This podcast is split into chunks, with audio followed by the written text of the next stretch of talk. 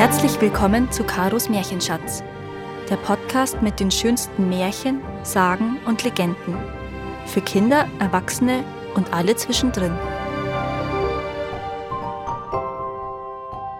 Die vertauschten Ostereier. Vor einer langen Zeit hat sich diese Geschichte zugetragen, damals als die Osterhasen sogar noch die Ostereier selbst legten. Das besorgten sie gemeinsam mit den Hühnern, die damals auch schon Ostereierlieferanten für die Hasen waren.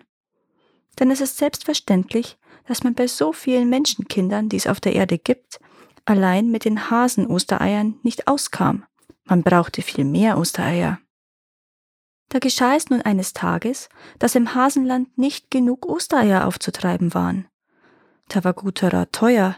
Woher sollte man die fehlenden bekommen? Die Häschen gaben sich zwar die erdenklichste Mühe, tüchtig Eier zu legen, aber sie schafften es nicht. Und die Hühner hatten schon abgeliefert, was bestellt gewesen war. Wo nun gleich die übrigen hernehmen? Also konnte man im Kohlblatt der Hasenzeitung tags darauf den Hilferuf der Osterhasen lesen. Ostereier, Ostereier, wir brauchen noch eine Million Ostereier. Gezeichnet die Osterhasen. Das gesamte Tierreich las die Anzeige, aber kein Tier kam und bot Eier an. Nein, nein, piepste die Zaunkönigin. Nein, niemals würde ich Eierchen verkaufen. Und andere Vögel stimmten ihr zu. Die Nachtigall begann zu schluchzen und sagte Wenn man bedenkt, dass sie dann von den Menschen gegessen würden, das tut einem doch in der Seele weh. Es bestand also keine Aussicht auf eine Lieferung, Darum baten die Osterhasen die Hühner, weil sie doch schon immer in gutem Lieferantenverhältnis gestanden hätten, ihnen ausnahmsweise noch mehr abzugeben. Nein, sagten aber die Hennen, ihr kriegt nicht mehr und nicht weniger als in den letzten Jahren. Und der Hahn mischte sich sogar ein, obwohl ihn die ganze Sache gar nichts anging.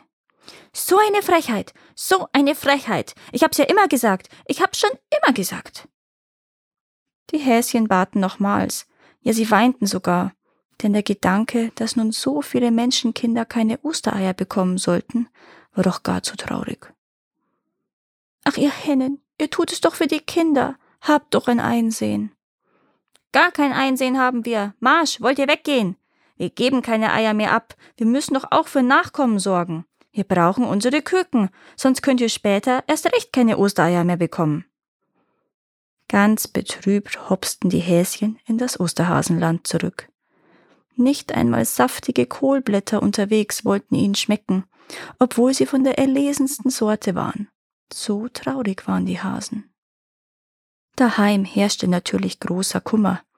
Als das Osterfest wirklich herannahte, machte es den Häschen keinen Spaß, die Ostereier zu verstecken.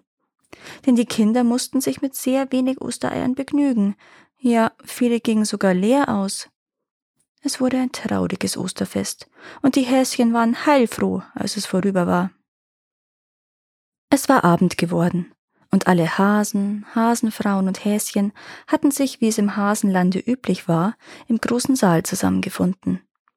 Die Häschen spielten Verstecken und Haschen, die Hasenfrauen saßen an einem langen Tisch und strickten, und die Hasenväter hatten am großen runden Stammtisch Platz genommen.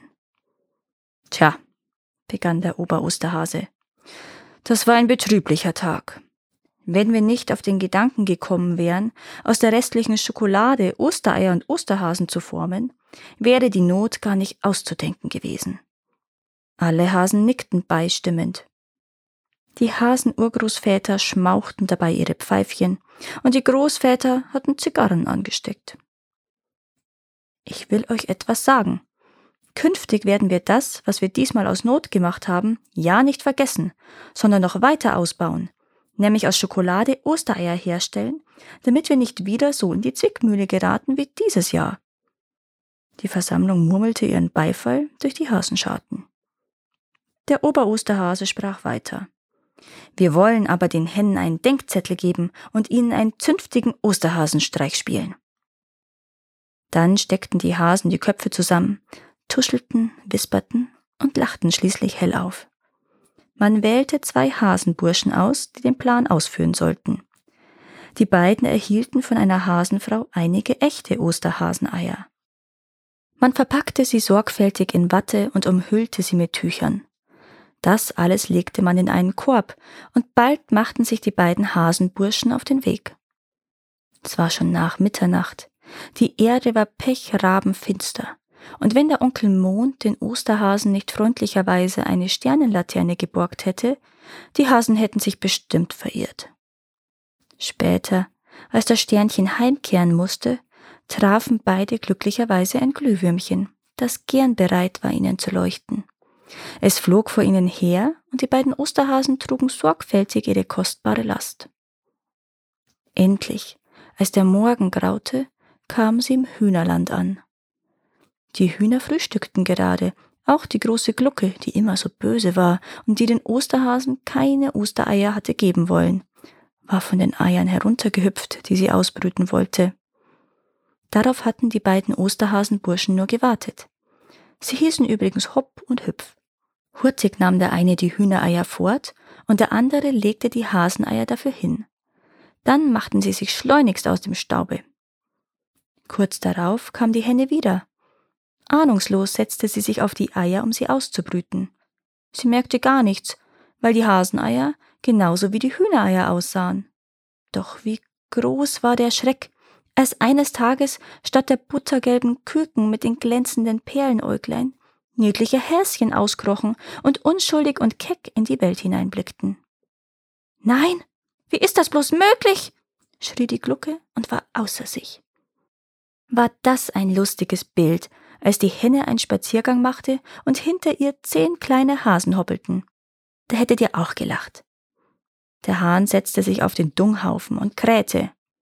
Das gab's noch nie, das gab's noch nie. Und die anderen Hennen waren furchtbar aufgeregt. Das war noch nie da, das war noch nie da, riefen sie. Großer Kummer herrschte nun im Hühnerland. Die Glucke weinte, weil sie keine Küken hatte. So eine Schande. Ach, hätte sie nur den Hasen zu Ostern gutwillig mehr Eier geliefert. Von dem Vorfall hörte auch der König der Tiere, der mächtige Löwe. Die Hühner beantragten eine Gerichtssitzung, die schnellstens abgehalten wurde.